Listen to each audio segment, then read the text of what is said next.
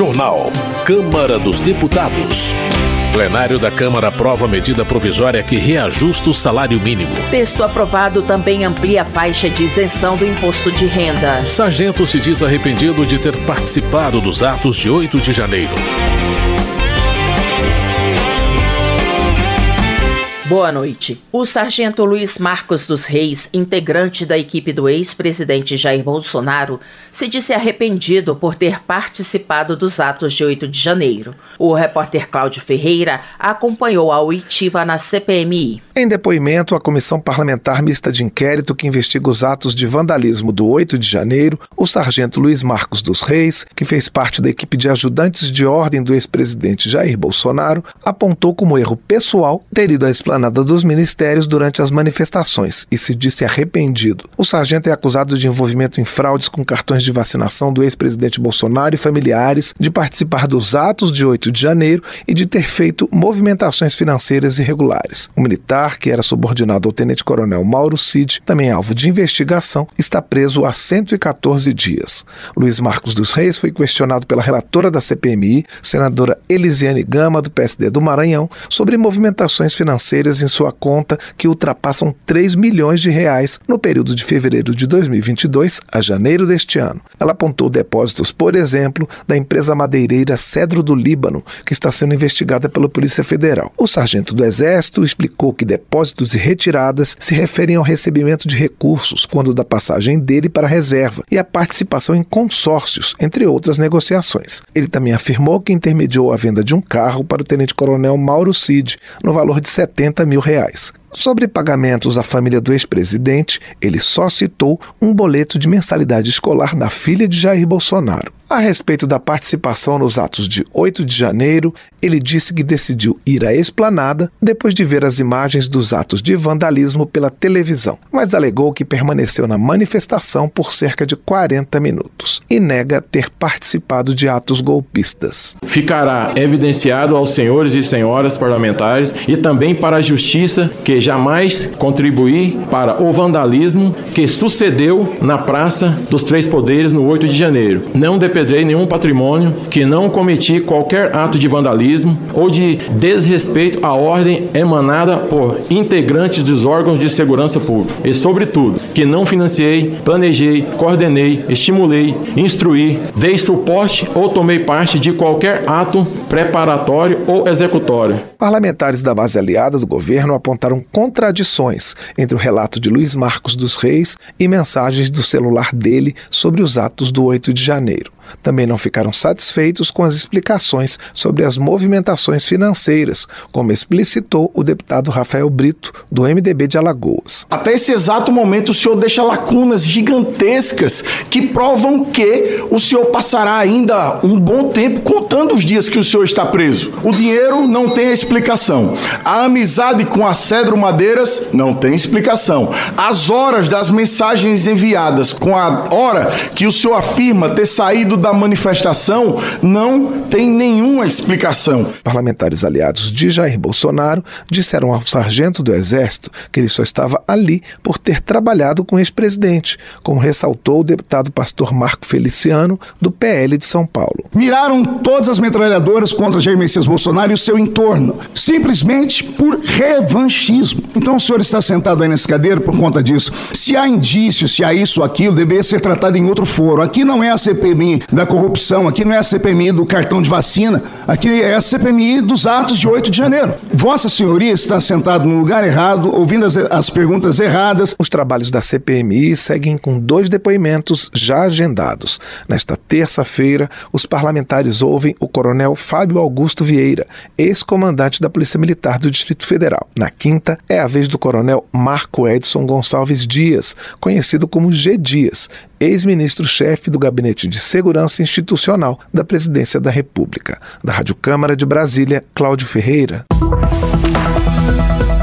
A CPMI do 8 de janeiro também aprovou 57 requerimentos, dentre eles uma nova convocação do tenente-coronel Mauro Cid, que foi ajudante de ordens do ex-presidente Jair Bolsonaro, e a quebra do sigilo telefônico e telemático da deputada Carla Zambelli, do PL de São Paulo. Os parlamentares aprovaram ainda o pedido de um relatório de inteligência financeira sobre Zambelli desde o dia 1 de janeiro de 2019. O levantamento será feito feito pelo Conselho de Controle de Atividades Financeiras. Reportagem do jornal Metrópolis divulgou uma troca privada de mensagens entre ex-chefes da Agência Brasileira de Inteligência de que havia uma hipótese forte de que a equipe do Gabinete de Segurança Institucional da Presidência, então chefiada pelo general Gonçalves Dias, teria facilitado a entrada dos vândalos no Palácio do Planalto em 8 de janeiro. A matéria repercutiu entre os deputados. Luiz Lima, do PL do Rio de Janeiro, cita a reportagem do Metrópolis para reafirmar que houve conivência intencional de membros do governo para facilitar a invasão das sedes dos três poderes. O deputado reconhece que a invasão foi um ato estúpido que manchou a democracia, mas ele acredita que houve facilitação do governo Lula. Para Gustavo Gayer, do PL de Goiás, o fato de o ex-ministro-chefe do GSI ainda não ter sido preso é um desrespeito ao povo brasileiro e a comprovação de que os atos do dia 8 de janeiro e seus desdobramentos, com a prisão de vários manifestantes, inclusive idosos, pastores e uma cantora gospel, são uma fabricação criminosa do PT. Na avaliação de Coronel Crisóstomo do PL de Rondônia, o general Gonçalves Dias envergonha as Forças Armadas porque soube do risco de invasão das sedes dos três poderes dois dias antes, mas não tomou nenhuma providência para impedir os atos de vandalismo. Bibo Nunes, do PL Gaúcho, espera que o general Gonçalves Dias diga a verdade à CPMI e explique a omissão em relação aos atos de 8 de janeiro. O deputado também defende a revisão do que considera prisão injusta de muitas pessoas.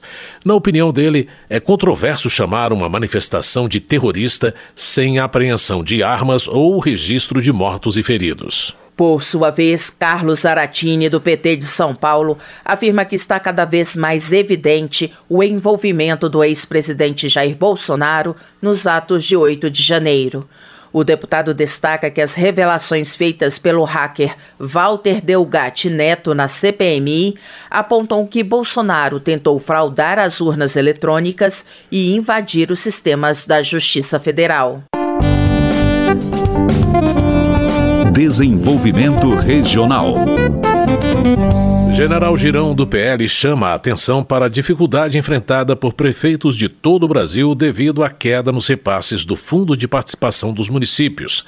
O deputado também critica o governo do Rio Grande do Norte por não repassar a parte do ICMS devida aos municípios, prejudicando a gestão das cidades. Diego Coronel, do PSD, se diz preocupado com a dificuldade financeira enfrentada pelos municípios da Bahia. Ele destaca a importância de discutir o tema com as três esferas de poder e buscar apoio para que as prefeituras possam atender às necessidades básicas da população, especialmente nas áreas de educação e saúde. Joseildo Ramos, do PT da Bahia, registra o lançamento de uma frente parlamentar em defesa do saneamento público. O deputado afirma que a legislação em vigor favorece a iniciativa privada, mas ele observa que a busca pelo lucro não vai garantir a universalização do serviço. O congressista acrescenta que a água não é uma mercadoria, mas um bem atrelado à dignidade do ser humano. Raimundo, PT do Rio de Janeiro, celebra o fato de um programa direcionado à população de rua retornar à pauta com o governo Lula. O parlamentar observa que a população em situação de rua é resultante de um país onde impera a má distribuição de renda e a ausência de políticas voltadas para os pobres desenvolverem suas potencialidades. Segurança Pública. Josenildo, do PDT do Amapá, defende a aprovação de projeto de sua autoria que proíbe a contratação pelo poder público de pessoas condenadas por violência contra a mulher. Ele também pede apoio para a proposta que prevê a redução da jornada de trabalho para mães e responsáveis por crianças com diagnóstico de transtorno do espectro autista. Projeto de Max Lemos, do PDT do Rio de Janeiro, proíbe a posse e o porte de armas de fogo e munições não apenas para agressores condenados, mas para qualquer indivíduo que tenha registro de agressão contra a mulher em inquérito e processo judicial. Ele explica que a iniciativa visa reduzir os feminicídios no Brasil. Capitão Alden, do PL, afirma que a segurança na Bahia, apontado como o estado mais violento do país, está caótica. Para ele, a situação de guerra é responsabilidade do PT, que comanda o estado há 16 anos. O congressista culpa o governo baiano pelo fortalecimento de cinco facções criminosas e enfatiza que não se pode atribuir a desorganização do setor aos agentes de segurança. Saúde. Como relator da Lei de Diretrizes Orçamentárias para o ano que vem, Danilo Forte, do União do Ceará, pretende incluir uma política pública de atenção e inclusão social para crianças com transtorno do espectro autista. Ele cita como exemplo de iniciativa bem-sucedida o núcleo que acolhe autistas no município de Irauçuba. Projeto de Clodoaldo Magalhães, do PV de Pernambuco, visa incluir mais hospitais no Programa de Apoio ao Desenvolvimento Institucional do Sistema Único de Saúde, o PROAD-SUS. Ele lembra que os hospitais credenciados têm isenção tributária e, em contrapartida, espera-se que eles contribuam para diminuir as filas do SUS no que se refere à assistência direta, exames e cirurgias. Meio Ambiente. Márcio Correia, do MDB de Goiás, defende a adoção de uma política adequada e sustentável para coletar, tratar e devolver a água para o lençol freático, garantindo estabilidade ao ciclo das águas. Ele cita os exemplos de Israel e Austrália, onde são baixas as precipitações de chuvas, mas que, com o uso de tecnologia apropriada, têm abundância de água o ano todo ciência e tecnologia. Bia Kisses, do PL do Distrito Federal, alerta que o projeto que estabelece regras para a publicação de obras protegidas por direitos autorais na internet pode inviabilizar a operação das plataformas digitais e dificultar o acesso às redes sociais. Ela defende um debate amplo sobre o tema para evitar que uma decisão precipitada limite a liberdade de expressão e o acesso democrático à internet. Economia. Na opinião de Florentino Neto, do PT do Piauí, o programa de aceleração do crescimento representa um compromisso renovado com o progresso do país e com a redução das desigualdades regionais. Segundo ele, o investimento de 1 trilhão e 700 milhões de reais vai transformar a infraestrutura em todo o país. Alexandre Lindemeyer, do PT Gaúcho, comemora o que chama de ressurgimento da indústria nacional sob o governo Lula.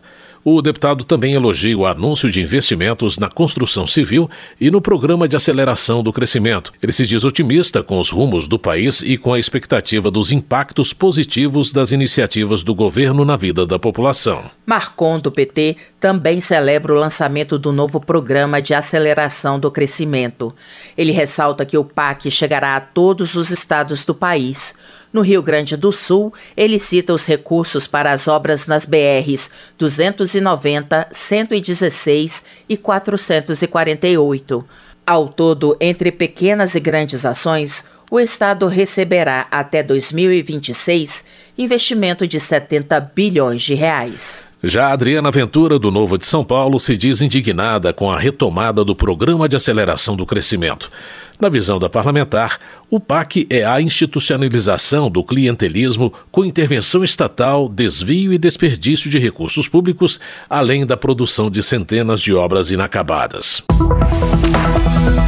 Giovanni Cherini, do PL Gaúcho, entende que no governo Bolsonaro as estatais eram lucrativas e havia respeito ao patrimônio e ao dinheiro públicos. Já no governo Lula, o deputado afirma que as estatais acumulam prejuízos bilionários, a Bolsa de Valores registra quedas consecutivas com a fuga de investidores e a pobreza só aumenta. Por outro lado, Welter, do PT do Paraná, elogia os avanços trazidos pelo governo Lula. O deputado exalta a retomada de programas como o Minha Casa Minha Vida e o Mais Médicos e o apoio à agricultura familiar. Para ele, essas ações refletem o compromisso do governo com o povo e com a economia brasileira. Votação.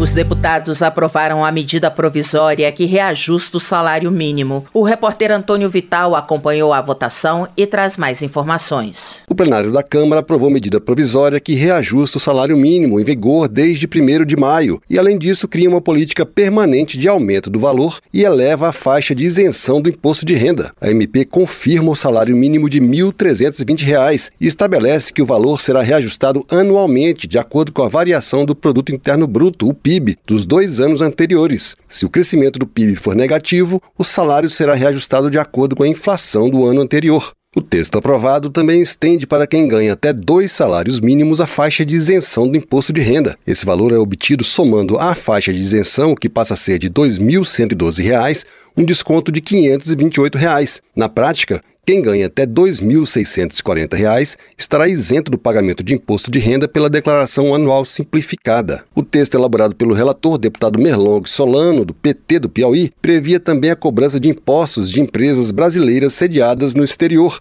as chamadas offshore. A tributação está prevista em outra medida provisória, que perde a validade no dia 27 de agosto. Esse trecho, porém, não obteve apoio da maioria dos partidos, e acabou retirado da proposta mediante acordo. A tributação das offshore foi justificada pelo governo como maneira de compensar a perda de receita decorrente do reajuste da tabela da faixa de isenção do imposto de renda, calculada em cerca de 6,5 bilhões de reais por ano. A votação da MP foi marcada por muita discussão entre governo e oposição.